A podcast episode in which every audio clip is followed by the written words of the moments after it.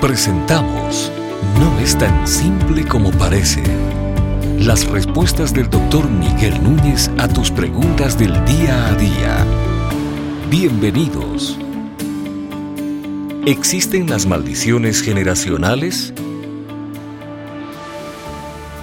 En los últimos años, en Latinoamérica se ha producido un movimiento de guerra espiritual muy amplio que ha desviado la iglesia y ha desviado la atención de la persona de Cristo a la persona de Satanás.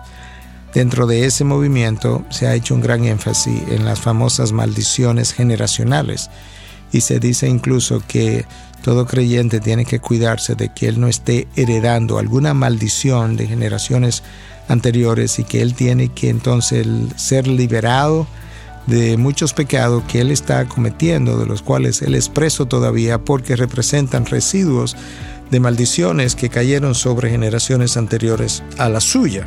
En realidad, esto no es una enseñanza que en el día de hoy pueda venir de la revelación de Dios.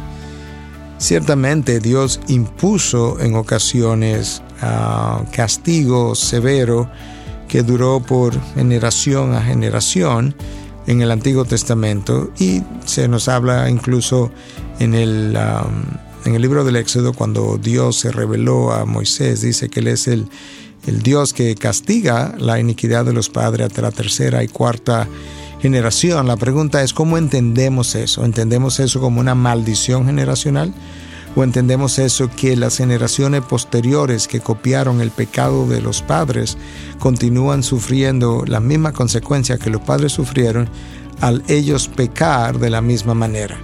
Si hay alguna duda con respecto a que realmente hoy en día nosotros no podemos hablar de maldiciones generacionales, yo invito al que nos está escuchando a que pueda leer el libro de Ezequiel capítulo 18 por completo, porque esa es la manera como el capítulo inicia.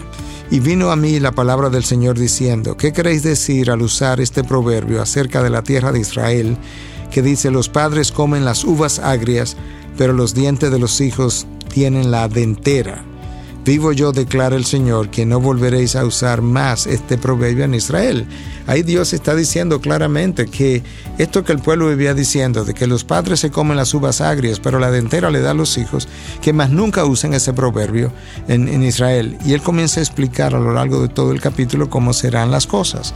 Él dice que el alma que peque, esa morirá. Dios dice eso en el versículo 4 de Ezequiel 18 y lo vuelve a decir en el versículo 20 del mismo capítulo. Dios explica que cuando tú tienes a un padre justo que tiene entonces un hijo malvado, el padre no va a pagar las consecuencias del pecado del hijo. Y al mismo tiempo explica en el mismo capítulo que si tú tienes a un padre malvado, que tiene un hijo que hace lo correcto, el hijo no va a pagar la consecuencia de su padre. Mira como el versículo 14 de Ezequiel 18 lo dice. Mas he aquí, si engendra un hijo que observa todos los pecados que su padre ha cometido y viéndolo no hace lo mismo, no come de los santuarios ni de los montes y no practica ninguna de esas cosas, Dios termina entonces diciendo en unos versículos más adelante que ese hijo no morirá por la iniquidad de su padre, ciertamente vivirá. El alma que peque, esa morirá. Versículo 20.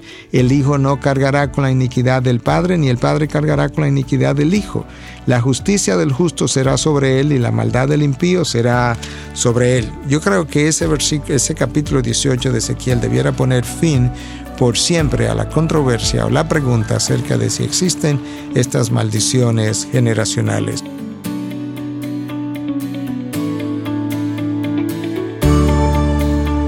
Estas y otras preguntas llegan hasta ustedes gracias a la valiosa colaboración de nuestros amables oyentes.